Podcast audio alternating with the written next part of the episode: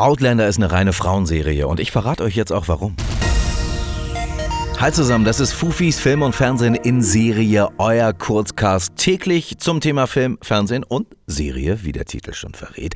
Ich habe zur Feier des Valentinstages über das Wochenende mal die vierte Staffel Outlander geguckt. Ich habe mich breitschlagen lassen, 13 Folgen sind es insgesamt, die gehen fast immer eine Stunde, also richtig viel Zeit in diese Serie investiert.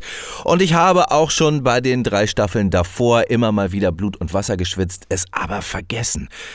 Und es ist tatsächlich eine kleine Qual, sich da durchzukämpfen, selbst wenn diese Folgen teilweise mit einer Altersfreigabe ab 16 daherkommen, deswegen auch ein bisschen brutaler sind, sind diese Geschichten, die dort erzählt werden, einfach so schnulzig und teilweise so überzeichnet und vor allen Dingen noch viel öfter von so viel Dummheit gezeichnet, dass ich wirklich niemandem empfehlen kann, diese Serie zu gucken, außer ihr möchtet euch mal ein bisschen aufregen. Also es löst große Gefühle aus, besonders in Männern, Wage ich zu behaupten. Steile These, sagt ihr? Dann würde ich vorschlagen, schreibt mir mal eure Kritik zu Outlander. Staffel 4 oder von mir aus auch 3 oder 2 oder zur gesamten Serie. Was haltet ihr davon? Ich find's anguckbar, aber äh, es ist mit Schmerzen verbunden teilweise.